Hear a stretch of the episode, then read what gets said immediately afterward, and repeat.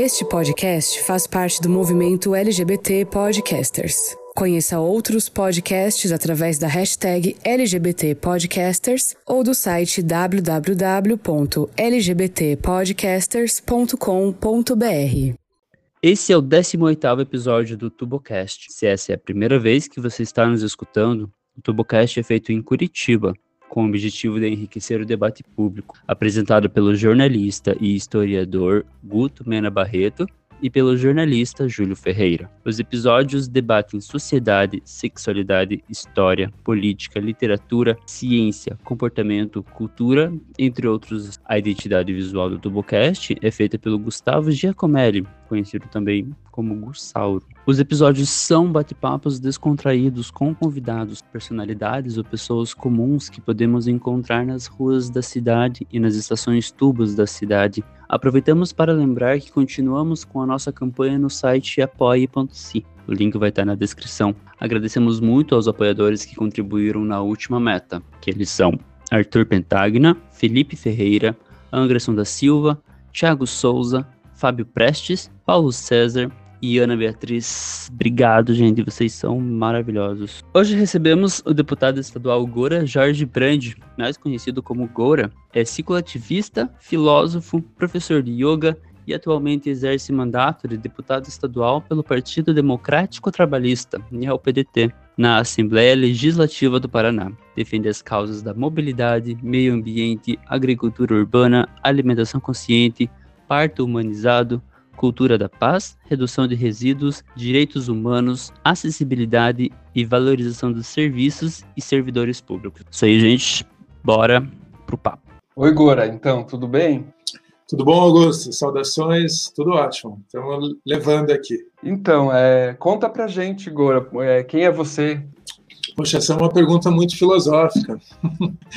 é... Bom, quem sou eu? Eu sou Jorge Gomes de Oliveira Brange, sou é, formado em filosofia pela Universidade Federal, tenho 40 anos, nasci aqui em Curitiba, sou filho do poeta Jacques Brange, da médica Margarida Oliveira, ambos servidores é, aposentados do, do estado do Paraná. Eu, desde os meus 16 anos que eu estudo a cultura do yoga, da meditação, e faz 24 anos que eu sou vegetariano, que é, a partir dessa, desse contato com a literatura da Índia antiga, a, a minha vida se transformou. Né? Eu fui para a Índia algumas vezes, é, inclusive ganhei um nome de iniciação na Índia, que é o Goura Nataraj, que eu acabei utilizando na política. É, esse nome eu ganhei em 1998, quando eu fiz essa primeira visita, viagem à Índia. E desde então, Augusto, eu tenho tentado é, conciliar diversos interesses né, pessoais é, em relação a, a, temas que me, me tocam, temas que, é, aos quais eu sou sensível, com a, as questões mais amplas assim é, que me levaram à política. Eu fiz parte nos anos 2000, parece tanto tempo atrás, né? É, 2004 até 2010 do coletivo Interlux Arte Livre, que é um, foi um coletivo de intervenções artísticas de, é, que discutia a cidade, intervenções urbanas, e de muitos artistas importantes aqui do Paraná fizeram parte do Interlux. Aqui eu nomeio o Rimon Guimarães, o Juan Parada, o André Mendes, o Fernando Rosenbaum, e eu fazia parte desse grupo. É, a gente começou ali em 2004, 2005 a pensar a bicicleta como uma forma de intervenção urbana, daí surgiram as bicicletadas em 2005.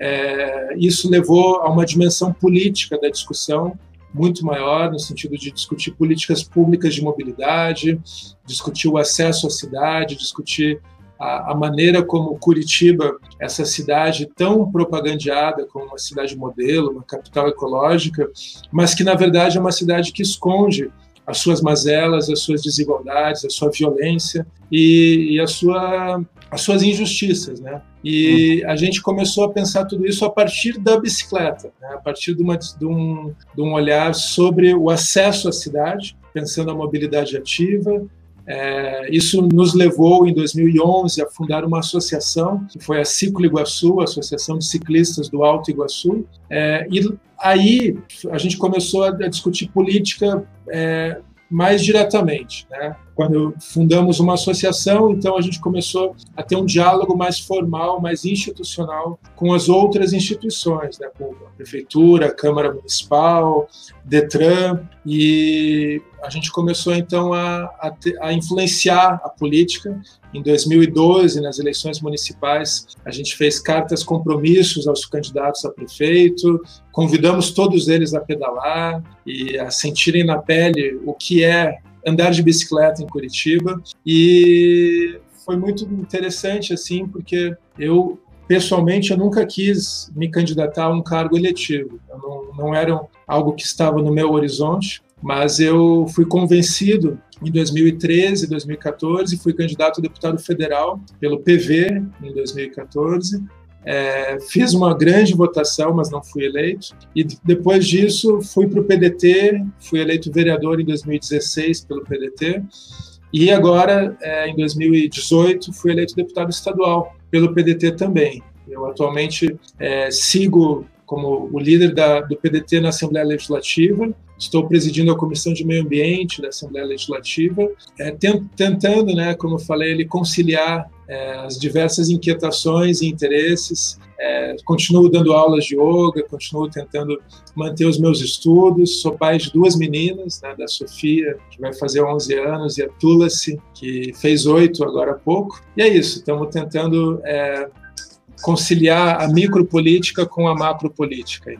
Eu ia te perguntar justamente como é que você começou é, a se envolver com essas questões da política tal, porque eu, eu, eu em dois, nos anos 2000 eu estava em São Paulo, né, estudando, então eu não sabia muito bem qual era, como que você tinha começado, como você tinha passado do cicloativismo para a política formal, né? E foi bem interessante você contar essa, essa história aí que eu não, não conhecia mesmo. É, foi um processo ali, Augusto, porque a gente estava ali com o Interlux num processo muito anarquista, num processo muito libertário, né, de intervenções urbanas, de a gente saía toda segunda-feira à noite para colar lambe-lambe, para fazer stencil pela cidade, é, para fazer intervenções assim, né? E com isso, é, foi surgindo essa e para mim assim, eu sempre tive uma relação muito próxima com o espaço público, com a rua.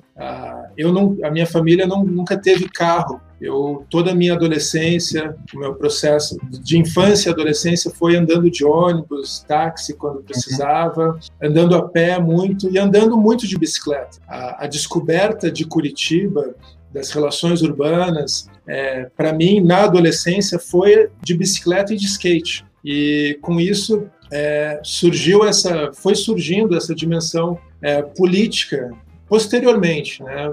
a partir de uma praxis, a partir de uma experiência empírica de estar na cidade, de tentar chegar lá num bairro que você não conhecia, de explorar uma região, é, de bicicleta, você começa a, a, conhecer melhor a tua cidade, você começa a desenvolver uma relação afetiva com a cidade. E isso, obviamente, tem uma, uma dimensão política, que eu só posteriormente fui é, descobrir. E a gente, então, com o Interlux, né, com essas intervenções, em 2007, a gente teve, teve um marco ali, que foi a pintura da ciclofaixa pirata. Nós, uhum. no Dia Mundial Sem Carro, dia 22 de setembro de 2007, a gente fechou a rua Augusto Stresser com 50 bicicletas, menos, talvez umas 30, 40 ali, é, e pintamos uma quadra de ciclofaixa. Pintamos nós mesmos, a gente comprou tinta, fez o stencil, e no final disso a gente foi preso pela Guarda Municipal e foi parar na Delegacia do Meio Ambiente por pichação, uhum. é, sendo que isso ocorreu num sábado de manhã, plena luz do dia, com os comerciantes avisados, com os moradores avisados, com a prefeitura avisada. Nesse mesmo dia, curioso, a gente estava na bicicletada de manhã e alguém falou: Olha, o prefeito Beto Richa está lá no passeio público. E a gente foi para lá, né, esses 50 ciclistas, cercamos o, o, prefeito, assim, gritando mais bicicletas, menos carros, e ele não pôde nos ignorar ali naquela ocasião. Ele veio falar conosco, né, eu já me direcionei a ele, e a gente cobrou, entregou para eles medidas e falamos o que, que a gente ia fazer na sequência. Aquele ato foi um ato é, para chamar a atenção justamente que Curitiba não tinha, e até de certa forma não tem até hoje ainda, uma política de ciclomobilidade é, constituída, uma política de estímulo ao uso da bicicleta, de fazer com que a bicicleta seja parte do dia a dia da cidade. É, e o que aconteceu, assim, que isso foi 2007, né, 13 anos atrás. A gente começou então a ir atrás dos vereadores e na Câmara Municipal, acompanhar votações. É, esse ato da pintura da ciclofaixa pirata, é, logo na sequência, na semana seguinte, o prefeito, né, o, o Beto Richa, é, nos chamou para ir até o gabinete, para conversar, para ter uma reunião com ele. Então, a gente começou, é, meio sem querer querendo, a, a, entrar na política propriamente dita. Né? E daí, a partir disso, qual que foi a constatação? Até ali eu conheci teu pai, né, uhum. o Mena Barreto, arquiteto urbanista, nessas discussões assim, e que ele trabalhava no IPUC, né? Sim.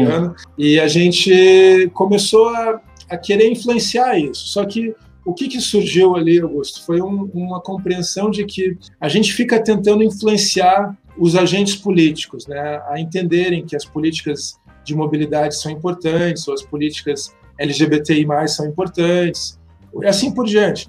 Só que é Sim. é sempre um, tem uma tentativa de convencimento, né? É tentativa de abrir a cabeça, de abrir os olhos ali de pessoas que muitas vezes não têm a empatia, não têm essa sensibilidade. E surgiu em mim e também no, no, grupo ali de amigos e amigas que estavam juntos, a, a ideia de que não basta a gente influenciar os tomadores de decisões, a gente tem que aos poucos ocupar estes espaços. Nós mesmos né, que somos ativistas, que estamos engajados é, em ideais, em causas, a gente tem que ocupar os espaços políticos, os espaços de decisões. Né? Então, foi meio por aí que é, eu, como um bom anarquista, fui convencido a entrar na política, né, de que, olha, vamos influenciar o máximo possível, vamos ocupar o máximo possível. E estamos aí, estamos ocupando até agora.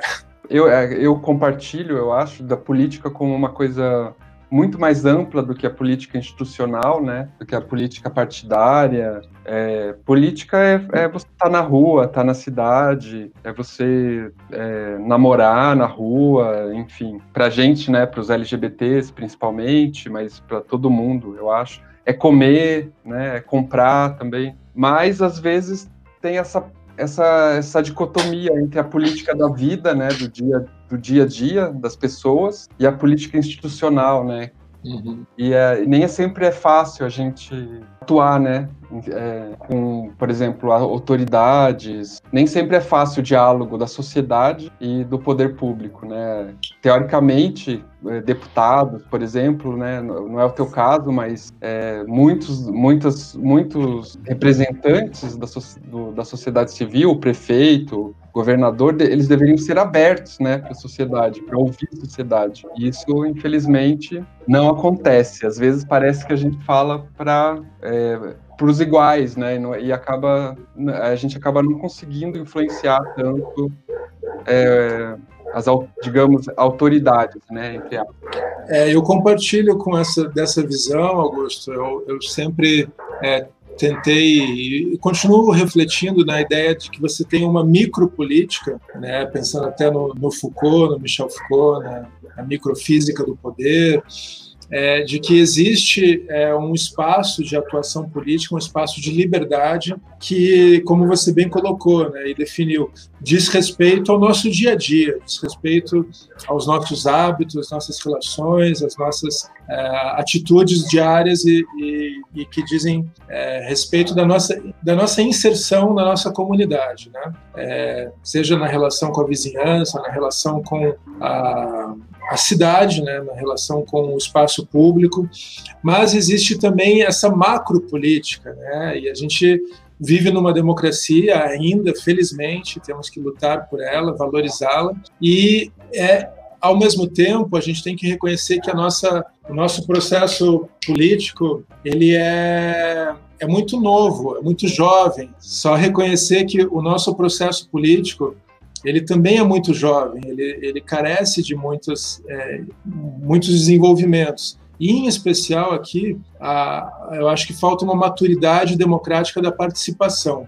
Quando você fala assim de que os políticos em geral eles são é, blindados, eles são, eles estão vivendo uma realidade distante da realidade local, do dia a dia.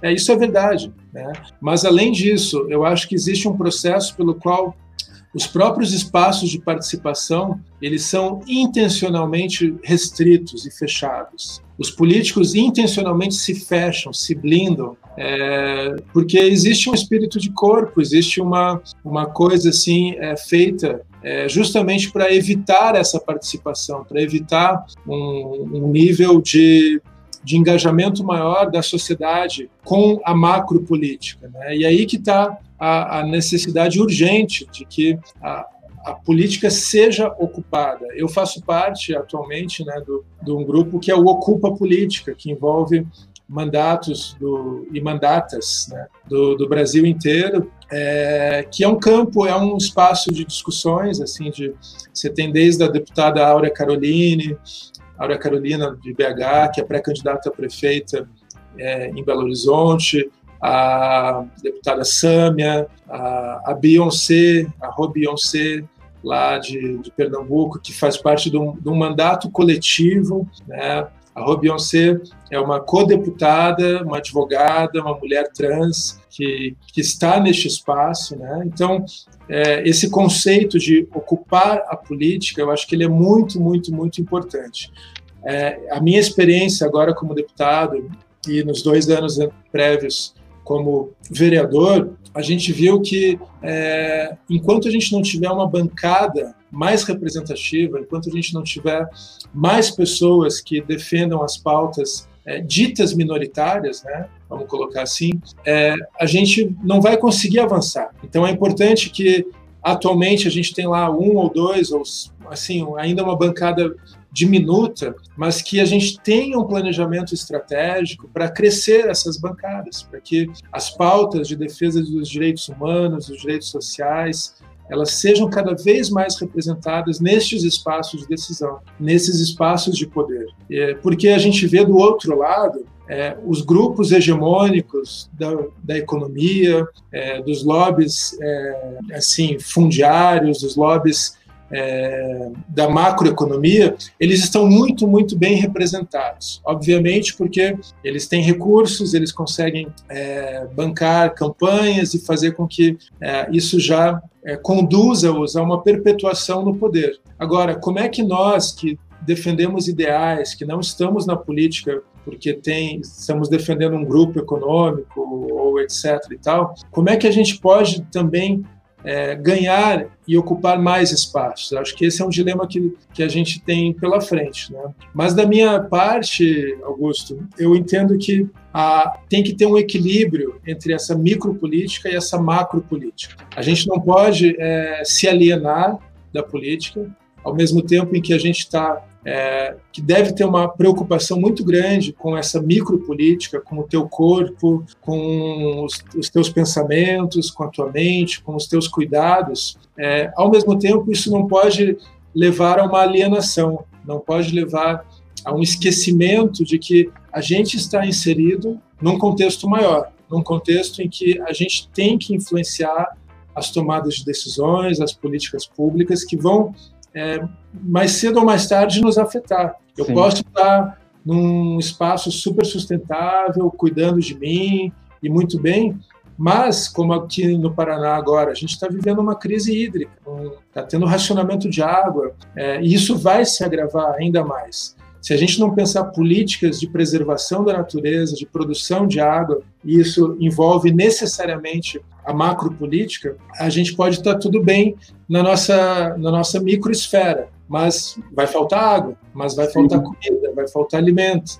Então a gente tem que ocupar e influenciar os espaços. eu sou de Joinville, né, que é conhecida como a cidade das bicicletas. E a gente e a gente aprende desde cedo a andar de bicicleta na cidade, porque é, é uma cidade em geral plana, então a gente pode ir para tudo quanto é lugar de bicicleta. E uma coisa que eu, quando vim, vim para Curitiba, eu reparei é que o ciclista ele é o menos importante da, na cadeia na cadeia do trânsito, digamos assim. Tipo, tem política para pedestre, tem política para o carro, tem política para o ônibus, mas o ciclista não tem política nenhuma. Eu até comentei aqui da outra vez, na, outro episódio, que foi com o Dudu, Dudu Moreira, que eu quase fui atropelado por um ônibus aqui em Curitiba, ano passado, inclusive, e, e eu fiquei sem ação, porque é, eu nunca tinha sequer pensado em ser atropelado, nem por carro, nem por ônibus, porque eu venho de uma cidade que que é conhecida por ser a cidade de bicicletas, apesar de não ter uma ciclovia decente naquela cidade.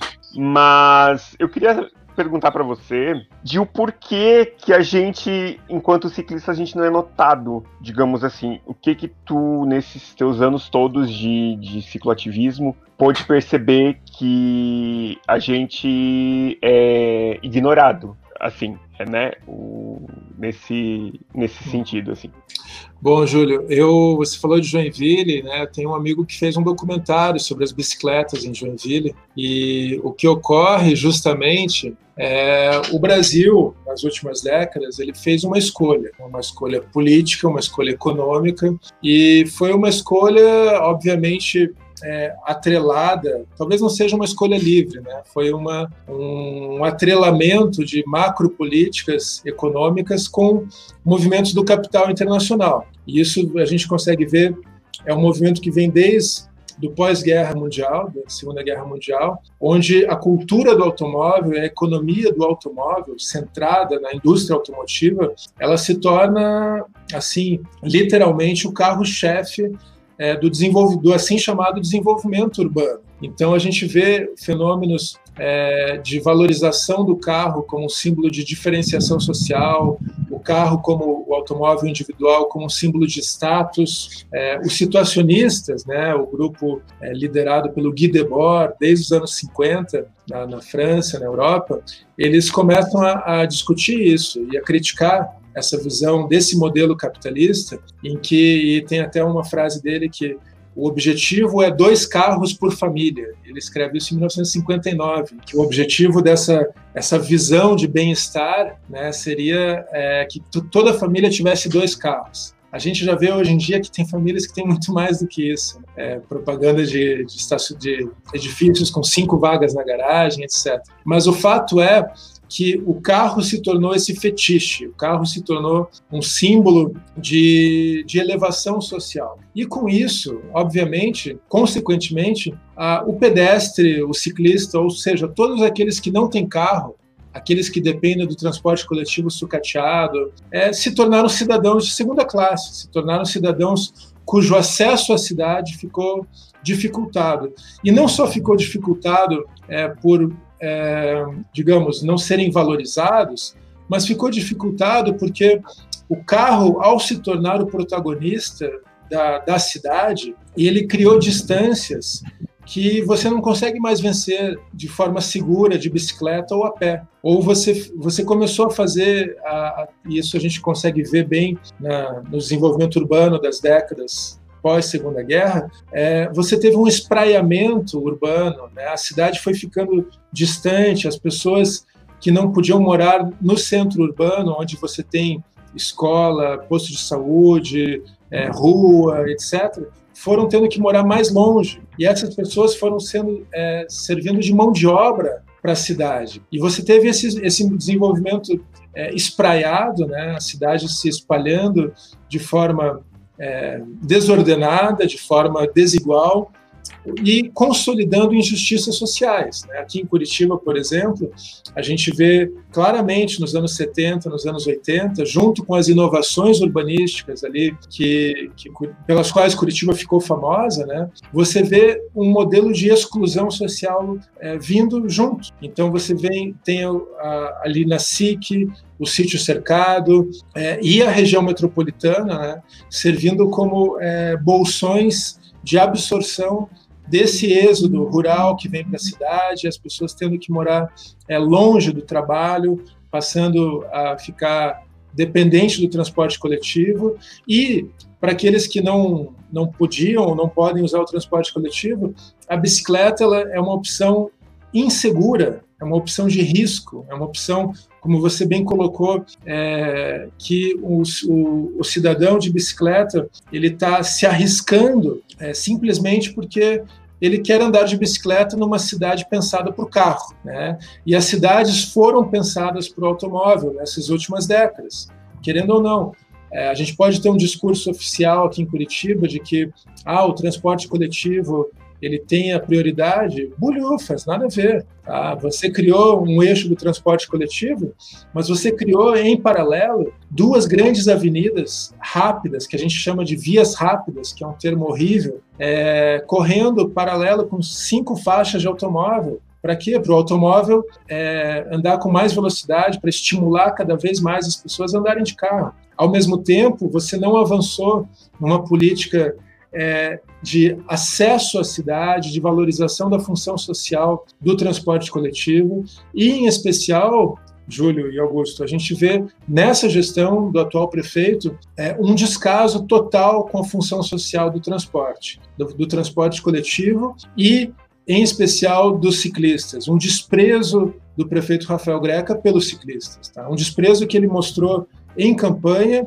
e é, foi comprovado durante a sua atuação desde o início como, prefeito. O prefeito Rafael Greca extinguiu a coordenação de mobilidade da Secretaria de Trânsito, fez cortes orçamentários na lei orçamentária, onde tinha lá a rubrica de ciclovias, ele cortou isso. Os investimentos foram ridículos. Em quatro anos de gestão Greca, agora, ele vai entregar se tudo der certo, 15 quilômetros de, de estruturas cicloviárias, 15 em quatro anos, numa cidade que tem 4.400 quilômetros de ruas, e sem falar o mar de asfalto que está sendo feito aí, que já seria a oportunidade para você fazer esse redesenho da via, da dinâmica urbana. É o que Nova York fez, é o que Paris está fazendo, é o que Londres também é, tem investido, mas Curitiba, que se acha uma cidade tão europeia assim, e vamos criticar isso, né, merece toda a nossa crítica, ela não consegue valorizar a bicicleta de forma efetiva. A gente conseguiu ter na gestão do prefeito Gustavo Frutti alguns avanços, o início de, uma, de um processo, mas que foi completamente interrompido pelo prefeito Rafael Greca.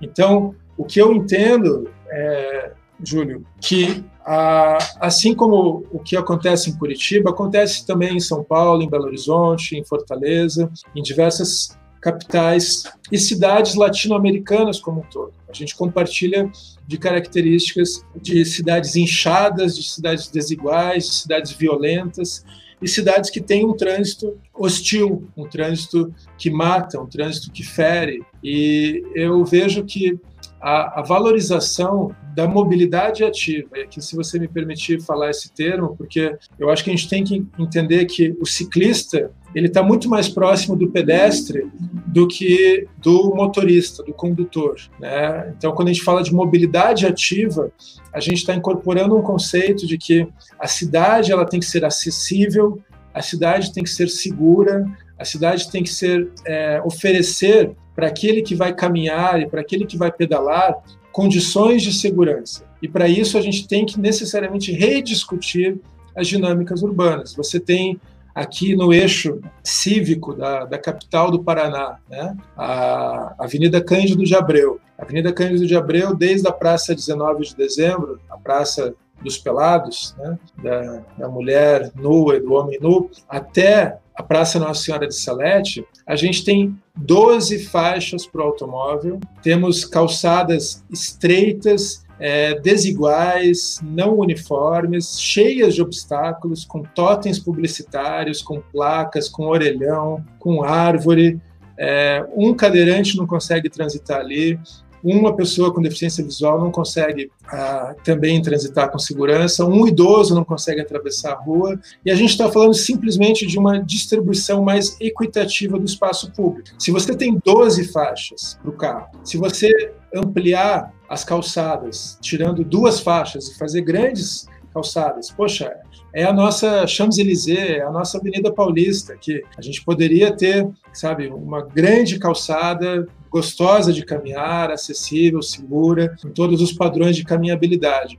Você poderia ter pelo menos uma ciclofaixa, ciclovia bidirecional, tá? ligando o centro cívico ao centro da cidade. E você poderia ter é, uma faixa para o transporte coletivo. Ainda assim, o carro continuaria com oito faixas só para ele. Tá? Uhum. Então a gente não tem, não tem nada de radicalismo aqui. A gente está colocando uma proposta de que a cidade ela tem que ser mais equitativa. Acho que é essa palavra e a bicicleta é esse instrumento de transformação.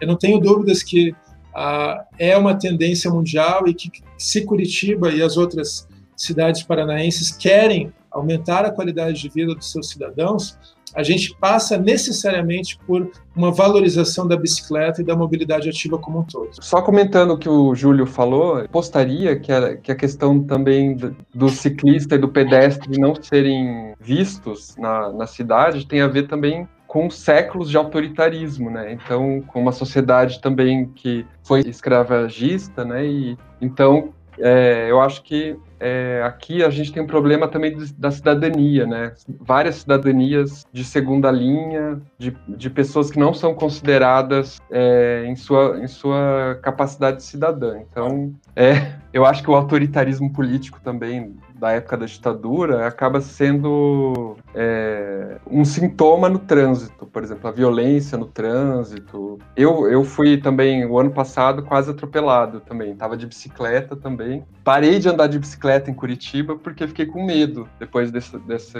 dessa situação que eu quase quebrei o pulso. Então eu acho que esse autoritarismo também tem a ver com, com uma tradição longa aí, nossa, infelizmente, que talvez é, a gente possa superar isso com muito tempo, com muito debate, muita organização, né? Educação também, eu acho, educação política. É, eu acho que você toca num ponto central, assim, que é um histórico de violência, né? Uma, uma sociedade, uma sociedade estruturalmente violenta, né? que é a sociedade brasileira. E essa violência ela é dirigida preferencialmente né, às camadas mais vulneráveis, às camadas mais pobres, a, aos negros, a, às pessoas que fogem da, da norma é, é, heteronômica, e, isso se coloca é, é, visível no trânsito, porque o, o, ciclista é aquele cidadão de segunda classe que não tem um carro, que não tem grana para ter um carro, para comprar um carro. E, e, é natural a gente ver mesmo esse anseio das pessoas é, por comprar um automóvel, né? Isso a gente viu no governo Lula, nos governos Lula e Dilma, como teve um, um incentivo por parte de um governo de esquerda, um governo é, que defendia direitos, que é onde a gente reconhece avanços sociais importantíssimos, mas que é, viu no acesso ao carro também uma forma de fazer com que as pessoas supostamente acessassem a cidadania. Né? Então, é, ao invés da gente ter ali, isso acho que foi um grande erro estratégico ali da, da presidenta Dilma é, no, em 2013, quando a, a, manifestação era pela redução da tarifa do transporte coletivo, a briga era começou por ali, né? Da gente é, discutir o transporte coletivo, não, não, não eram só 20 centavos, lembra? É, mas ali era o momento da gente ter é, instituído uma, um passe livre em todo o Brasil, nas capitais, de ter tido uma política é, muito mais ousada em relação a, ao transporte coletivo e à bicicleta. Né? Gente, lembrando que a lei da mobilidade urbana ela é, é uma lei de 2012, é uma grande conquista legislativa que estabelece que deve-se ter uma prioridade do transporte coletivo sobre o individual e do não motorizado sobre o motorizado. Ou seja, as diretrizes de, de investimentos, de obras, elas deveriam contemplar prioritariamente pedestres, ciclistas, pessoas com deficiência, transporte coletivo sobre uh, os demais. Né? Isso não aconteceu e não tem acontecido. Né? A, lei está ali, mas a gente vê aqui em Curitiba, por exemplo, a linha verde, né? que é uma obra que se arrasta é, mais ou menos desde então. A linha verde tem uma ciclovia horrível, né? tem um, um processo ali é, extremamente hostil aos ciclistas. E é uma oportunidade perdida, porque a gente teria feito uma conexão de Fazenda Rio Grande até Colombo, até Quatro Barras, é, por bicicleta, até Pinhais ali por bicicleta. E a gente não, te, não fez, por quê?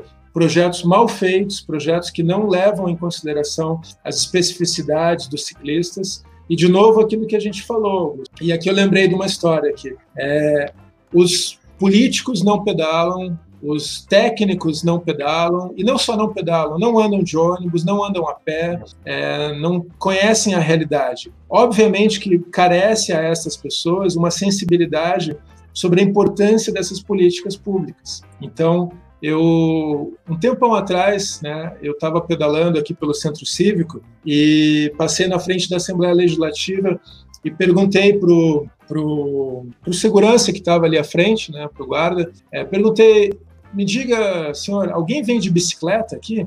Algum deputado usa bicicleta? E ele me olhou para mim com uma cara estranha assim. Não, claro que não.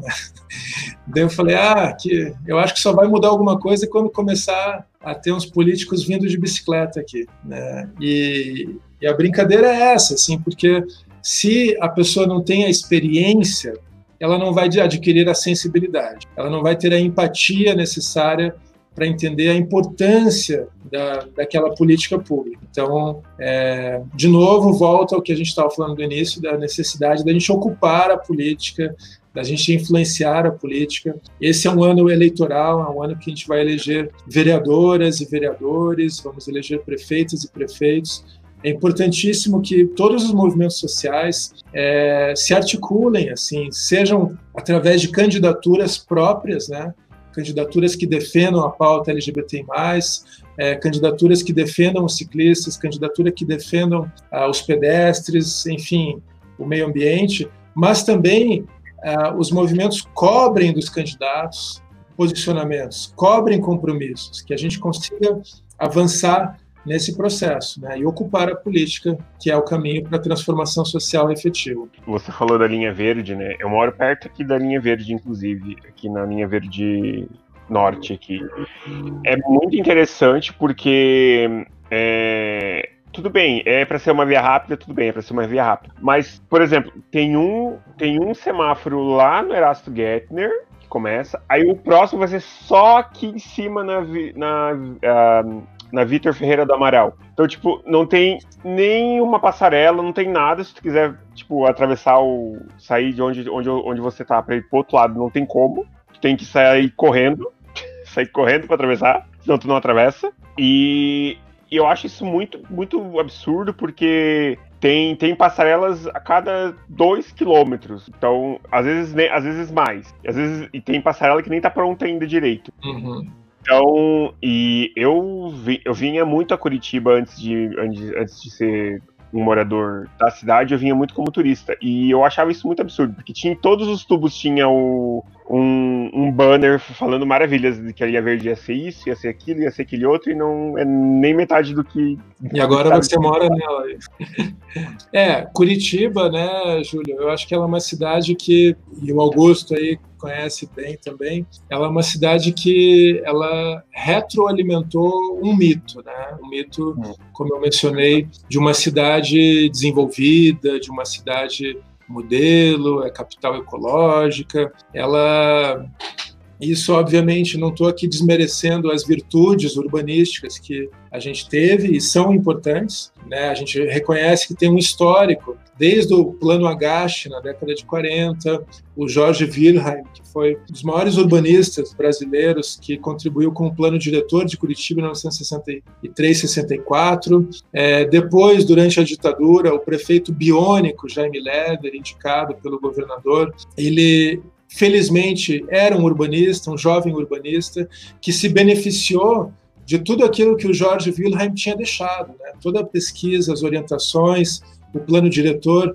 O Jorge Wilhelm, por exemplo, ele já falou no plano diretor que a rua 15 de novembro podia ser uma rua peatonal, uma rua de pedestres. E posteriormente, né, nos anos 70, no início dos anos 70, o Lerner fez essa proposta ousada. É, você teve toda a situação, a ideia de um sistema de transporte coletivo estrutural também é, assim trazida à, realidade pelo Jaime Lerner, mas desenhada pelo George Wilhelm anos antes. Ou seja, a gente teve conquistas, porém, a, a gente viu que a cidade, ela, e a gente que vive aqui todo esse tempo, que mora aqui, a gente vê o, o nível de, de exclusão, de violência, é, de falta de acesso aos equipamentos urbanos, aos equipamentos culturais. E é muito absurdo a gente ver aqui, Júlio Augusto, é, o Parque São Lourenço, por exemplo, né? Ele está passando por mais uma obra de revitalização, e dessa vez uma obra de mais de 6 milhões de reais, sem licitação, que a prefeitura está é, fazendo ali um memorial João Turinho, memorial do, do artista João Turinho memorial paranista, como diz o prefeito. É, não vou nem entrar no mérito da obra do João Turim, que é, assim, de fato, é uma obra de, de, de, muito valor, mas por que, que você não faz um, um investimento desse tamanho numa região mais é, carente de equipamentos culturais? Por que, que a gente não faz lá no sítio cercado um grande memorial paranista? Por quê? Por que, que a gente não é, a gente continua concentrando os investimentos de cultura, os investimentos de lazer, os investimentos é, prioritários urbanísticos em áreas onde a gente já tem é, os bairros de maior IDH, onde você já tem a, essa concentração de riqueza na cidade. E eu acho que Curitiba, para ser realmente essa cidade que, que eles querem vender na propaganda, ela não pode continuar é, ignorando essas injustiças. Ela não pode continuar achando que é normal você ter comunidades como a comunidade da Vila Torres, do Parolim, que estão aqui grudadas no centro, com pessoas fazendo um trabalho, andando com carrinhos, com crianças, catando lixo, é, como se isso fosse normal. Tá?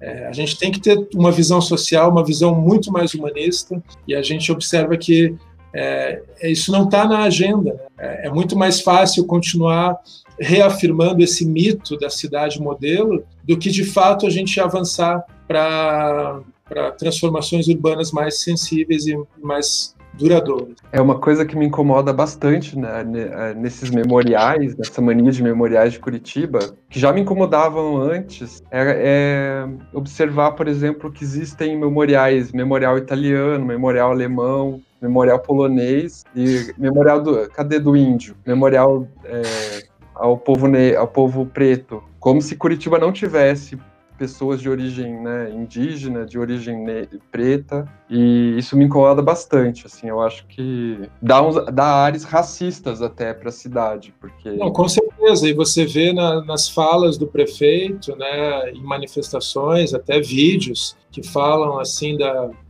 da, das etnias que compõem Curitiba, e, e, muitas vezes o povo negro é esquecido ali, não é falado. Né? Mas se não tivesse as contribuições né, dessa Curitiba negra, dessa Curitiba indígena, não existiria essa Curitiba que eles vendem no cartão postal. Tanto que o primeiro quadro ali, é, um, um registro do Debré que mostra é, uma Curitiba antiga, você vê uma pessoa negra ali Sim. na imagem. Mas é, essa invisibilidade que você mencionou antes, assim, de, uma, de um passado, né, de uma herança violenta, de uma herança escravocrata, de uma herança é, de racismo que ainda persiste. Né? A gente tem que, tem que lutar contra isso. E como que você está vendo agora, Gora, a questão da gestão da crise sanitária do Covid? Eu infelizmente tenho que perguntar isso, porque eu tô como é, tô como conselheiro de saúde municipal e eu vejo assim que, por exemplo, a questão do mito de Curitiba modelo, do, do orgulho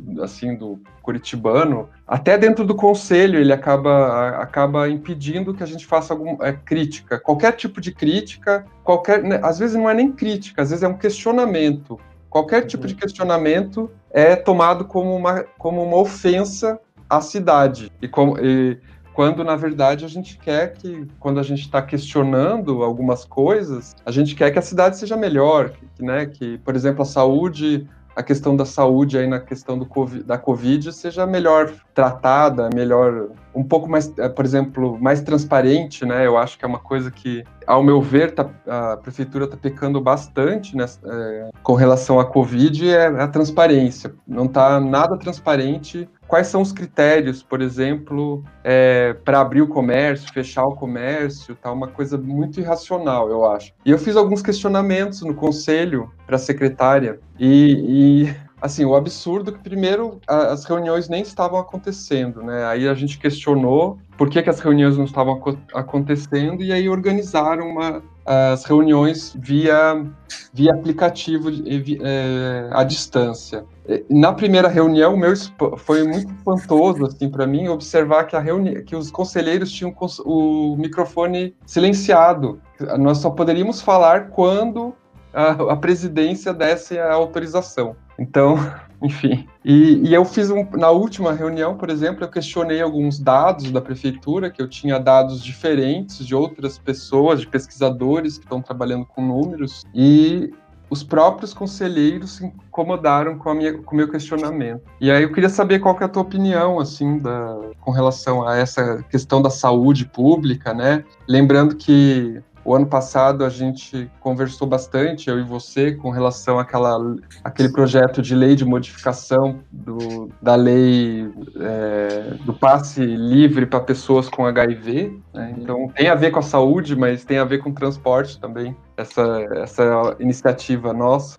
E eu queria saber o que, que você acha sobre isso. Então, Augusto, eu é, assim, a gente tem conversado, né, esses, esses meses todos, você tem me passado também as suas angústias ali, e eu vejo que Curitiba se achou talvez autoimune, né, a essa situação, talvez tenha de fato subestimado, assim como o presidente da República é, subestimou a, a força dessa pandemia.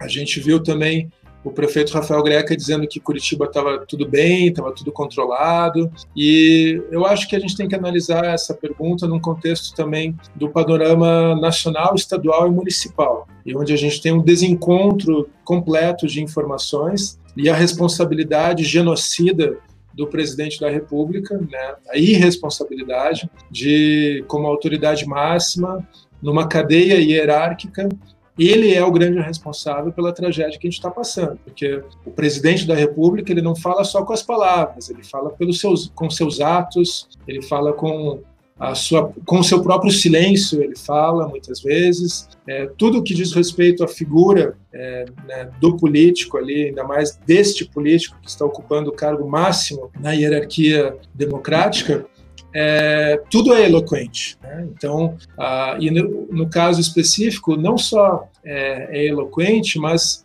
é um, um barulho ensurdecedor, né? no sentido de desmerecer a ciência, de desmerecer a, a, o SUS, o Sistema Único de Saúde, desmerecer a, as evidências científicas, de desmerecer e desqualificar Organização Mundial da Saúde, e eu acho que a gente está assistindo agora uma consequência dessa tragédia. Né? O que a gente sabe, assim, tanto o governador Ratinho Júnior quanto é, o prefeito Rafael Greca se aliaram ao presidente Bolsonaro, né? são bolsonaristas, sim, são pessoas que compartilham desse ideal. Podem dizer que não, mas sim, eles, eles estão alinhados num programa é, muito mais nefasto em relação às políticas sociais, né, a privatização dos serviços públicos, o desmonte da, das escolas públicas, o desmonte da saúde pública como um todo. E aqui em Curitiba a gente viu que, além disso, é, o prefeito foi cedendo a pressões de grupos é, econômicos específicos. Então, é, os empresários do transporte coletivo, eles ganharam mais de 50 milhões de reais. Né? Ao passo que você tem um monte de microempresários aí da cidade, da gastronomia, dos outros setores econômicos da cidade, que estão aí até agora né, passando a tigela, querendo um apoio, querendo uma, uma política que não vem, que não está vindo. Né? O prefeito Rafael Greca é, uma hora fala uma coisa, outra hora fala outra coisa, uma hora diz que é para fechar, outra hora diz que nunca disse que é para fechar. E eu acho que falta uma visão muito mais sensível. A gente viu, assim, é, com muita preocupação o fechamento de UPAs, a gente viu é, o, o desmonte do atendimento é, da maternidade Bairro Novo, com uma suposta preocupação para atender é, os outros pacientes é, que não os de Covid, mas que, é, que seriam levados para a maternidade Bairro Novo, e com isso você desmontou as políticas de é, humanização do parto, que, cuja maternidade Bairro Novo é uma referência. É, houve esse desmonte, a Defensoria Pública, o Ministério Público, as doulas, enfermeiras se manifestaram, mas tanto a Secretaria quanto o prefeito foram insensíveis a, aos questionamentos. É, a gente viu todo esse tempo aglomerações no transporte coletivo, aglomerações nos espaços públicos, é, e a prefeitura agindo como se, né, é, como se tivesse tudo bem. É, falta, Augusto, assim, uma visão, um direcionamento é, inequívoco, um direcionamento uniforme. E eu acho que para a população em geral, a mensagem que chega é muito contraditória, né? Porque o, o, presidente fala uma coisa, o governador fala outra, o prefeito fala outra, e na semana seguinte já estão falando inversamente ao que falaram na semana anterior. É, e ações práticas e efetivas, por exemplo, como muitas cidades do mundo estão fazendo, a criação de ciclovias temporárias, aproveitando que um, um dos maiores locais de proliferação de contágio é o transporte coletivo, porque você não tem transporte coletivo sem aglomeração. Né? Até a operação do transporte, se não tiver gente, ela se torna insustentável. Então, é, você não teve uh, esse olhar, essa sensibilidade de direcionar ações e recursos para outras formas de mobilidade. No caso, as sugestões que foram feitas muitas vezes, repetidas vezes à prefeitura, foi a criação de ciclovias temporárias, espaços amplos, seguros, onde as pessoas pudessem se deslocar mantendo um afastamento, né? E seja para o deslocamento, mas como a gente está vendo agora também, a necessidade de, de lazer, a necessidade de um lazer seguro, a necessidade de alguma forma de, é, de manutenção da saúde, mas com segurança. Então a gente permite que se abram os shoppings e academias, mas você não permite que a visitação nos parques ocorra de forma ordenada, de forma é, orientada pela prefeitura. Então, eu acho muito grave. acho que agora a gente está é, tá todo mundo cansado, está todo mundo assim angustiado com de estar tá tanto tempo em casa, mas a gente está no auge da pandemia. A gente está chegando em 100% da, da ocupação dos leitos. Né? O Paraná agora está batendo recordes diariamente é, de mortes, de contágio, novos casos. Agora é a hora de flexibilizar? Não sei, né? Só que você tinha que estar tá dando um apoio muito, muito, muito mais efetivo para todos os setores que estão sendo afetados pela, pela pandemia. Né? Os trabalhadores é, informais, os artistas, os microempresários, a, toda uma estrutura econômica que está sendo é, muito é, prejudicada com, com tudo que está acontecendo. E assim, a gente tem dinheiro. A Prefeitura de Curitiba tem recursos, o Estado do Paraná tem recursos é, para criar assim né, esse tempo necessário, esse pacto social necessário para a gente superar isso é, sem grandes, sem maiores prejuízos. Mas isso não está acontecendo, infelizmente. Eu acho que o panorama ele é, não é animador, né, de forma alguma. Eu acho que a gente tem que externar aqui toda a nossa solidariedade às vítimas dessa doença, as pessoas que estão, é, que perderam entes, que, queridos, que familiares, amigos. Mas a gente tem que responsabilizar, sim, é, os gestores. E no caso específico do prefeito Rafael Greca, é, a gente tem na figura do prefeito é, uma pessoa que tem muitas virtudes, mas é, talvez a virtude da escuta, a virtude da participação, a virtude do acolhimento do diferente, é, a virtude da, dessa sensibilidade de, de construir uma política pública de forma participativa, essas virtudes não estão no rol da, das virtudes que o prefeito é, possui. Pelo contrário, a gente tem uma figura autoritária, uma figura que é, não costuma dialogar. É, só para ter uma ideia, né, durante a, gestão greca não teve uma conferência municipal de cultura. Tá? Na gestão do prefeito Gustavo Frutti, a gente teve três em quatro anos, mais até do que a exigência legal. O prefeito Rafael Greca não fez uma sequer. É, isso é só para dar uma demonstração.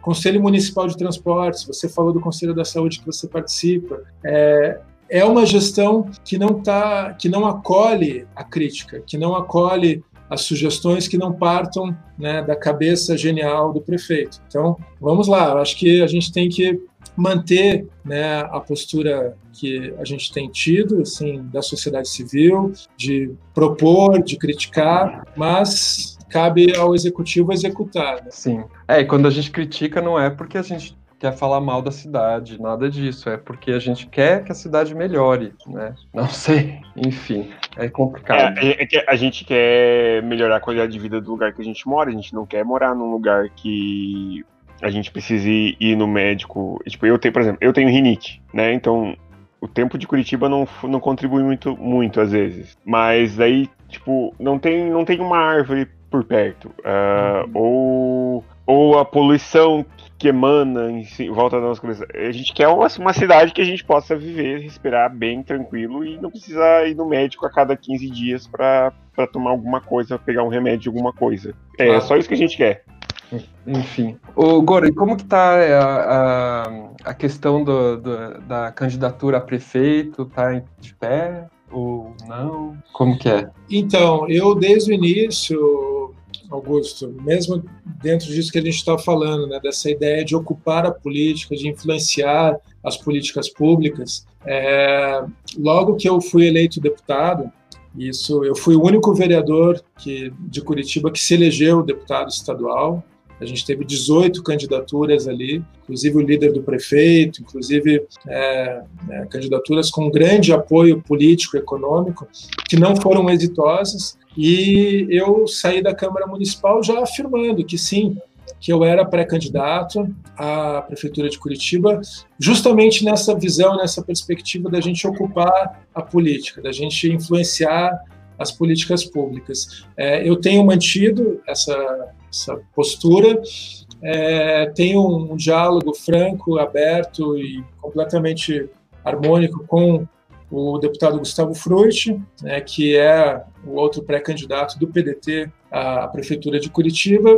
É, da minha parte, eu entendo que a, o PDT ele precisa ter um plano ousado, ele precisa ter uma visão é, assim que que contemple os anseios de transformação social e todo um campo progressista, um campo de, de, discussão de direitos, não só em Curitiba, mas no Brasil como um todo, que eu acho que o PDT pode contribuir muito nesse sentido, né? de defender direitos, de se posicionar como um partido que é capaz de fazer um diálogo é, entre extremos, mas sem abrir mão né, das, das defesas das bandeiras históricas do Partido da Educação, dos direitos trabalhistas, dos direitos humanos como um todo. É, e nesse sentido que a gente ainda está discutindo, está debatendo internamente né, no partido.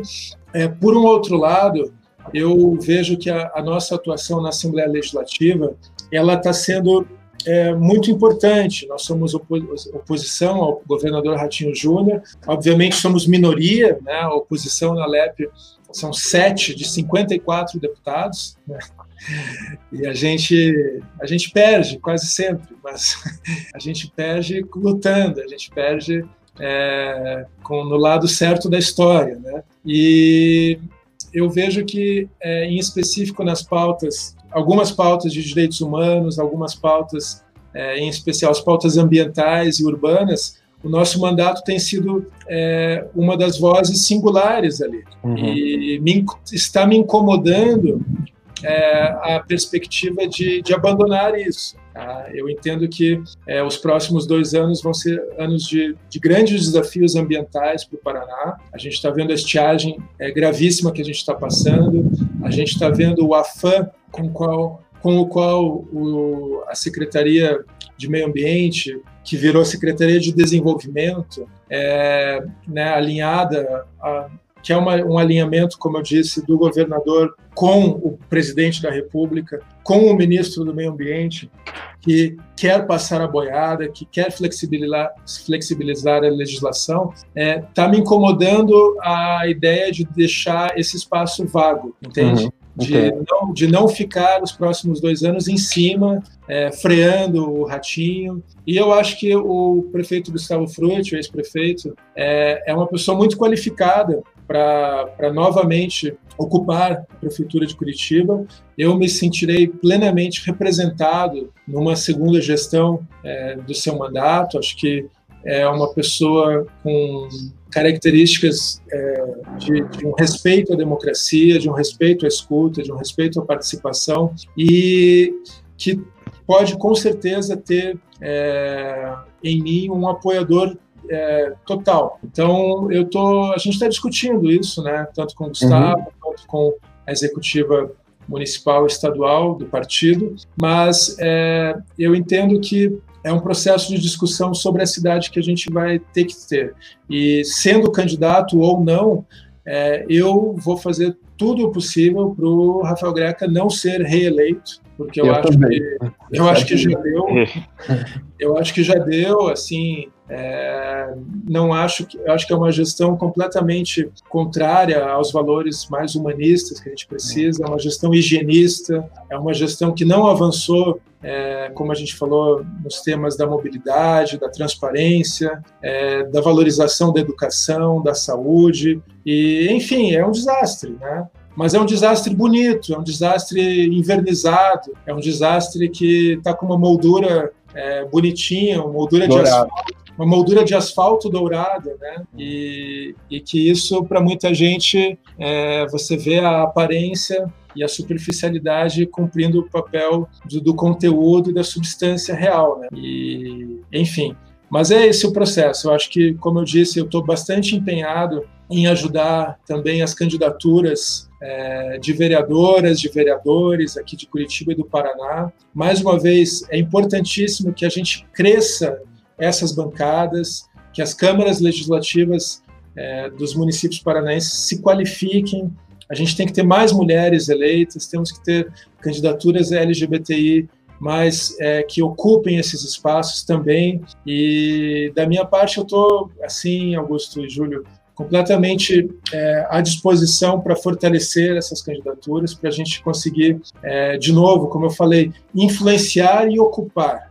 Eu acho que essa é a palavra de ordem para a gente pensar também estrategicamente, né? Que, que nível de política que a gente quer daqui a dois anos sentar aqui nós três e discutir novamente? Que nível que, de cenário que a gente quer estar?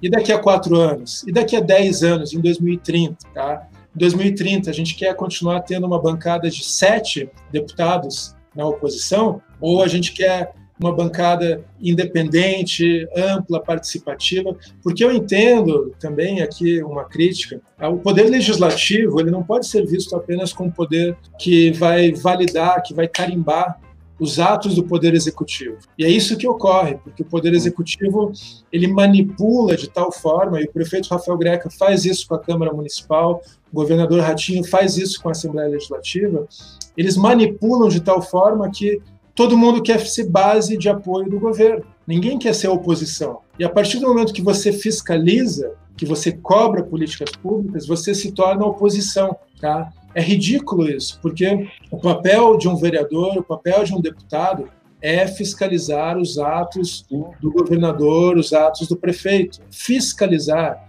A gente não está lá para ganhar emenda, para ganhar dinheiro, para ganhar é, uma placa com o nosso nome, não é isso. A gente tem que cumprir os preceitos, as normas, as diretrizes que já estão estabelecidas na Constituição Federal e na Constituição Estadual. Tá? Então não tem que reinventar a roda, só que essa promiscuidade entre o executivo e o legislativo, ela prejudica um avanço real da democracia. Então eu acho muito importante e aqui essa palavra final aqui para todos e todas que vão nos escutar, é, se engajem, se você não é candidato, né, se engaje em uma candidatura, ache um candidato, uma candidata que você ame, que você goste, que você sinta afinidade, ajude essa pessoa a se eleger, faça o que for possível para uh, conquistar votos, para que o ano que vem a gente tenha câmaras legislativas mais qualificadas, câmaras que vão defender os direitos sociais, que vão defender os direitos humanos, câmaras que vão